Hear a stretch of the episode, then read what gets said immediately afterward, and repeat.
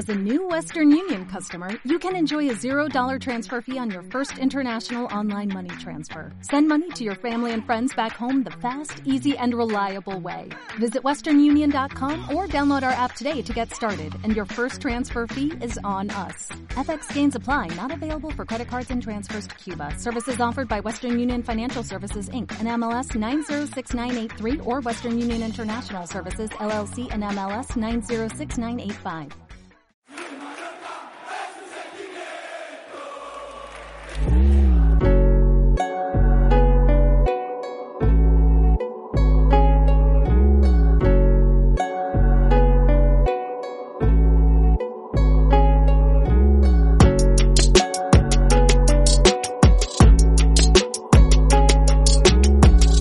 Bienvenidos a Birmingham 99. Soy Tolo Nadal y junto a mí está DJ Mario. No, Miguel de Buque, de Birmingham. Amigo, ¿cómo estás, hermano? Hola, Tolo Nadal, arroba Wismichu. ¿Cómo, cómo estás? ¿Cómo estás? ¿Qué, ¿Qué tal te ha tratado el fin de semana? Bueno, me ha tratado, me ha tratado bien, no, no me puedo quejar. Reuniones sociales, alcohol, algo así, ha habido de todo, ¿no? Un fin de semana cerca de la normalidad. Sí, bueno, bueno, eh, más o menos. Solo te diré que he tenido que ver el partido dos veces. Poder hacer este podcast. Pero sí, sí, sí. Es decir, has sufrido dos veces, entonces. Lo, lo he sufrido, mira, pero me ha venido bien porque la primera impresión fue como, uff, terrible, esto es dramático y la segunda ha sido un poco, bueno, tampoco ha estado tan mal, ¿no? bueno, eh, vamos a hablar del Mallorca 0, Oviedo 0, entrenado por nuestro amigo el Cuco Ciganda. Un saludo para el Cuco. Saludo Eh, que nos estará escuchando seguramente. Seguramente. Pues, eh, Miguel, ¿cómo viste este partido? Bueno, yo solo lo he visto una vez, así que mi impresión no fue muy positiva. Tampoco catastro- catastrofista, porque creo que el problema fue en los últimos tres cuartos de, campo. El problema fue donde más difícil es. Quiero decir, si, si siempre fuese fácil eh, llegar a la portería contraria y hacer, hacer gol y generar ocasiones, pues el, el fútbol probablemente sería otra cosa. Lo anormal es generar mucho y marcar muchos goles. Evidentemente faltó clarividencia, faltó regate en el último momento, faltó poner buenos centros, faltó tomar las vías correctas para llegar al gol. En el resto del campo no estuvo mal el Mallorca, tampoco fue un dominio aplastante, porque el Oviedo también, sobre todo en la primera parte, consiguió nivelar un poco el partido, pero no me pareció un partido esperpéntico, ni mucho menos. Pero como lo que cuenta es marcar gol, pues la sensación es agri- eh, agria, ni agridulce, es agria, pero bueno, es lo que tiene el fútbol al final. Está esto que dice ni frío ni calor, cero grados. sí. Eh, sí, cero, cero, cero como, la cerveza que te tomas tú. Sí. Eh, bueno, yo, yo coincido plenamente contigo, ¿eh? No me pareció una actuación del Mallorca tampoco terrible, teniendo en cuenta las bajas que había. Eh, me recordó al típico partido que jugábamos en la primera vuelta. Tuvimos partidos parecidos, ¿no? De, pues donde está todo controlado, realmente no sufrimos la mayor parte del partido ni nos hacen mucho daño. Vamos trabajando, vamos tejiendo esa tela de araña para ver si encontramos un hueco y tenemos una ocasión. Tuvimos eh, ocasiones, aunque no fueran ocasiones de gol que, que llegáramos a materializar y dijéramos uy, pero sí que eran buenas oportunidades, que luego pues o se chutaba mal o te bloqueaba un defensa tal. Pero ya te digo, no, no me pareció eh, el, el desastre que leo en redes sociales o en las crónicas de los diarios eh, esta mañana.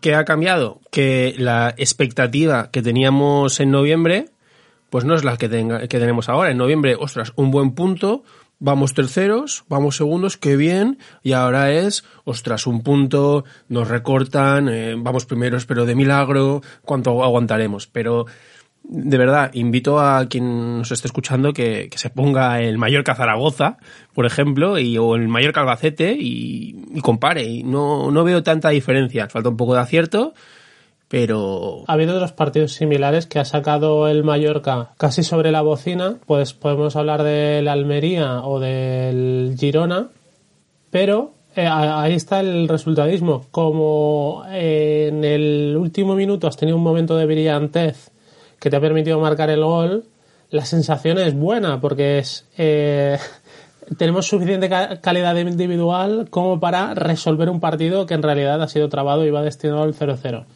Ayer no surge ese, punto de genialidad. Tuvo algún momento al final en el que fácilmente podría haber, fácilmente no, pero que podría haber acabado en gol. Y la sensación sería totalmente distinta. Sería más cercano, pues eso, a Almería, por ejemplo. Lo que pasa es que también es cierto que el Oviedo, pues está media tabla, pero ya lo, hemos, ya lo hablamos la semana pasada. Estamos en un momento de la temporada en, en el que absolutamente todos los equipos van a esperar al Mallorca. Y hablo del Mallorca como hablo de Español o Almería, por ejemplo, que son los de arriba. Y todos te van a plantear un partido de encerrados, porque para ellos el 0-0 es un buen resultado y al Mallorca un 0-0 le mata. Internamente, internamente no. En chats privados, nuestro amigo Carlos comentaba que el problema es no marcar al principio y que el rival se abra. Bueno, puede ser también una, es lo que nos pasaba antes. puede sí. ser también un factor. No recuerdo tantos partidos en los, en los que el Mallorca haya marcado pronto. Sí, ha habido algunos, pero tampoco tantos. Pero bueno, también es, también es verdad que cuanto, cuanto más se alarga el partido con el 0-0, más difícil se le hace el Mallorca. Aunque ayer en la segunda parte es precisamente cuando, cuando lo reacciona. Se nos atraganta la sidra, ¿eh? No, no somos muy de cachopos. Eh, que hemos sacado, creo que son tres puntos, no, dos puntos contra los equipos asturianos. No, tres Eh, puntos. tres, puntos, Tres puntos. Bueno, su- suerte que suerte que no hay más eh, equipos asturianos, que el Marino del Banco está en segunda B. Pero y es que, claro, veo a la gente muy asustada en redes sociales. Bueno, Ricardo Cabo del Día de Mallorca lo calificaba como monumental ejercicio de impotencia. Bueno, eh, es que es difícil. Es difícil, ¿verdad? Digo, como persona que se ha visto el partido dos veces, yo veo ahí brotes Bueno, verdes. Yo no lo vería ni, ni borracho otra vez del partido, porque no fue gran cosa. Pero sí que es verdad que eh, tiene sentido eh, pues un titular así extrayendo del contexto el partido en sí. Quiero decir, si descontextualizas, si no tienes en cuenta la posición de cada equipo y la actitud de cada equipo respecto a esa posición o las necesidades de cada equipo respecto a esa posición. Si descontextualizas el momento de la temporada, si, si, si, si no tienes en cuenta otros factores, bajas, etcétera, que bueno, no es excusa porque al final, si no, la semana que viene que ya hay partido de selecciones, ¿qué haremos? Pero sí que es verdad que si lo si analizas fríamente y únicamente el partido, sí que obviamente fue un ejercicio de impotencia, sin dudas, porque el Mallorca no fue capaz de conseguir su objetivo y ni siquiera estuvo cerca. No es que digas fallaron mil, eh, hicimos el portero internacional, pero bueno, sí que es verdad que falló en los últimos metros.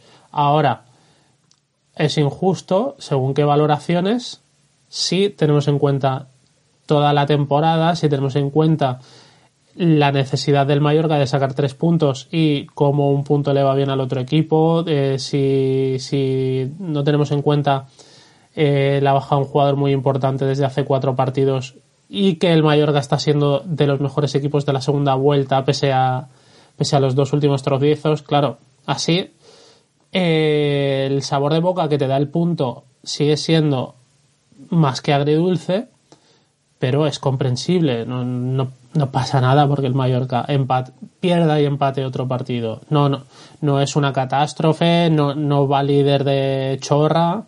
Al final uno ve los partidos de los otros equipos y también le- les cuesta. No, ayer el sí que es verdad que el español ganó un 4-0, pero el Leganés pierde en casa contra el Fuenlabrada, por ejemplo, que no está muy lejos del Oviedo. Tampoco tiene muchísimas armas.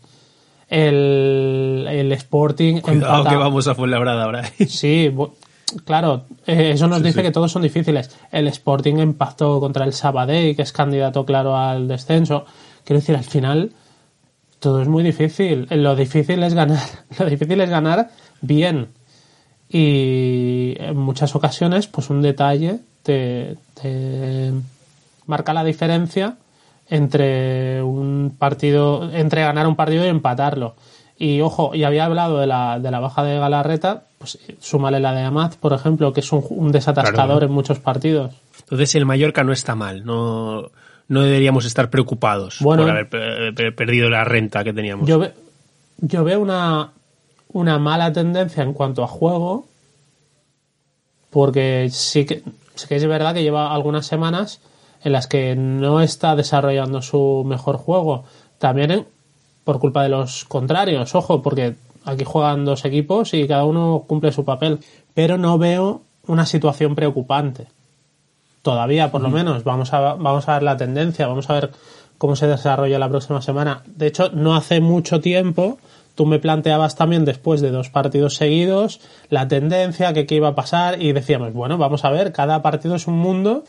Precisamente fue después del Oviedo en la, en la, en la primera vuelta. Puede ser, sí. Sí, y hablábamos de que cada partido había sido diferente. Vamos a ver la tendencia. Luego se ganaron como tres partidos seguidos y se olvidó todo. Y el colchón, sa- sabíamos que no iba a ser eterno y que los rivales también aprietan. Precisamente el colchón era para poder permitirse los tropiezos y seguimos tres puntos por delante del, del segundo. Claro, no, si, si yo no creo que se jugara tan mal, yo creo que jugando así sacaremos puntos, sacaremos resultados. Me preocupa siempre las dinámicas más eh, emocionales, más psicológicas, que como la gente se altera y hay nervios y entonces los jugadores se frustran y entramos en una mala dinámica. Pero esto nunca se sabe, que creo que es lo que te planteaba, pues eso, al final de, de la primera vuelta. Entonces, bueno, nadie duda de este equipo, eh, aunque la gente se queje en redes sociales o en los comentarios de los diarios y tal, nadie está dudando, simplemente es, bueno, también nos frustramos cuando nos ganamos, se vive muy bien, instalados en el triunfo, esta cultura ganadora que, que se ha instaurado en el equipo desde hace, bueno, desde el principio de temporada y bueno, queremos ganar, pero que nadie está diciendo que esto sea un desastre. Miguel, vimos a Mollejo, que un buen rato, que hasta ahora no habíamos podido. También volvimos a ver a Álvaro GC, Y a, y a Murilo. a Murilo, también a Marcardona, Marcardona. Como que, que- que- bueno, yo vamos, si quieres hablamos un rato de esto. Bueno. a mí siempre me gusta ver a jugadores menos habituales y, y imaginarme cuál puede tener continuidad, cuál tiene cositas interesantes. ¿Tú cómo lo viste? Yo tengo la sensación de que Luis García es consciente de que el Mallorca necesita algo diferente, necesita cartas nuevas y que está intentando barajar, eh, remover la baraja para ver si le sale una carta nueva que le venga bien. Por eso la semana pasada sale Traikowski, que dices, hacía un siglo que no veíamos a Traikowski. Por eso ayer mete a Mollejo, que era su primera titularidad, y ya lleva dos meses aquí prácticamente. ¿Qué te pareció Mollejo? A mí me gustó, pero con comillas. Porque me gustó la intensidad que. La intensidad con la que juega, me gustó la voluntad, las, las ganas que le pone. Es todo lo contrario, yo que sé, a luego Murilo, por, e- por, por ejemplo. Pero lo que pasa es que no se premian las ganas, se premia el acierto. Sí que es verdad que no estuvo demasiado acertado o no tuvo oportunidad de oportunidad de generar cosas importantes para, para el equipo. Tampoco creo que sea un, un generador, me, me parece más un finalizador de segunda línea o algo así. De hecho, estuvo cerca, la primera ocasión fue suya de cabeza. Sí, sí, sí, muy buena. Sí, sí. Si hubiese ajustado un poco más al palo, hubiese puesto en aprietos al, al portero. Marcas esa en el minuto 3 y ya Claro. está, y a, a lavar la ropa. Pero bueno, lo comenté en Twitter. Me gustó mucho la, eh, la energía que pone en las acciones. Y además creo Que que, es muy fuerte el tío. Sí, y cuando se puso, cuando se, cuando se movió a banda derecha, me parece que combinó bastante bien con Sastre. De hecho, hubo un rato que todo el peligro venía de, de la derecha. Ese ratito me gustó. Claro, me gustó entre comillas porque al final, pues no generó nada importante, pero, pero bueno, me pareció que un futbolista a tener en cuenta. Y es lo que te comentaba. Da la sensación de que Luis García está barajando cartas y, proponiendo y a ver si alguna le sale bien. Como que le bailase a alguno. Al final pueden jugar 11 más 5, 16 jugadores y da la sensación de que está probando alguno a ver si puede entrar en esa rotación de, de los 16 jugadores que pueden jugar en un partido. Pocos, ya te digo que pocos han ganado esa, porque ni Álvaro, ni Marc Cardona, ni bueno, Mollejo quizá un poquito más, ni Travikowski, ni Murilo. Al final son muchos jugadores ¿eh? que estamos diciendo que no nos Sí. han enseñado nada de nada del otro mundo. Pero bueno. Bueno, pero lo que son las cosas, o sea, Mollejo tiene ese remate de cabeza y luego tiene un centro también muy, muy, muy bueno y dices, o sea, este tío tiene calidad. Su lenguaje corporal me dice que puede estar un poco frustrado o que tenía muchas ganas de demostrar y a veces va un poco, un poco precipitado, digamos, con, muchas ganas. De hecho, dices que estaba un poco frustrado. No sé si te diste cuenta que la semana pasada en Twitter puso los típicos mensajes que ponen los jugadores después del partido con una foto del partido. Él, él la puso con una foto sentado en el banquillo de en la grada, que es el banquillo ahora de los jugadores. Que dices, hostia, esto llama bastante la atención que un jugador ponga una foto suya en el banquillo.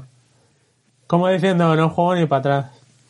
Esto es cuando me gustaba una chica en el colegio y yo ponía mi estado, mi- mis estados ahí en, en el Messenger a ver si se daba por aludida o, o no. Spoiler, Sí. nunca se daba por aludida.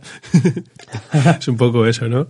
Bueno, pero lo que, lo, que te decía, lo que son las cosas. Si Mollejo la tiene y la mete, ya está, Mollejo es la hostia.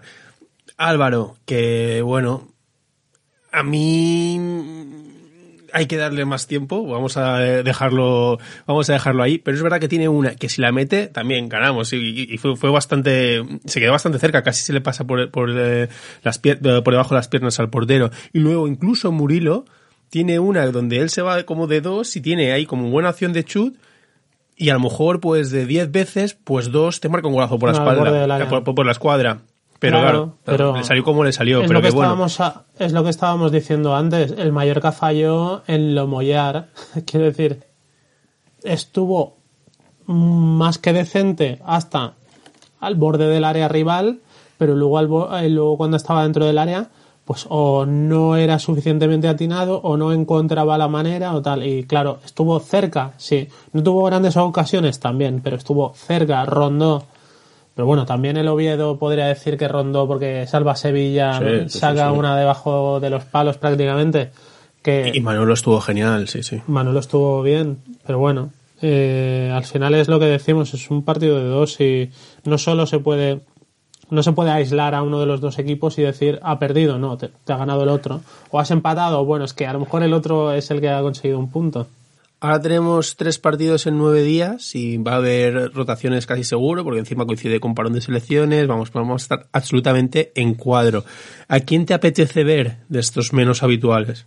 Creo que el Mallorca, con su parón de selecciones, tiene más o menos suerte porque solo se le va un titular indiscutible, que es Valiant, y tiene recambio. Ya Porque forzado amarilla, sí. confiamos bastante en Russo y forzó amarilla, con lo cual pues aprovecha. Eh, y lo dicho, confiamos bastante en Russo. Russo podría ser fácilmente, si no fuesen tan buenos los dos centrales que hay, podría ser él el titular. Luego está el caso de Baba, que a priori No, es digo, ¿a titular indiscutible. A priori no es titular indiscutible. A mí me apetece que, que vuelva a Galarreta. Pero no sé cómo Claro, estará. bueno, Claro, no sé cómo estará. Si no está, mm, tampoco hay muchas más opciones. Por ejemplo, una opción que me gustaría ver y que no creo que suceda porque le está dando lugar en otro sitio es Antonio Sánchez de medio centro, por ejemplo. Me gustaría verlo en su posición y ya con esa experiencia que tiene en la categoría.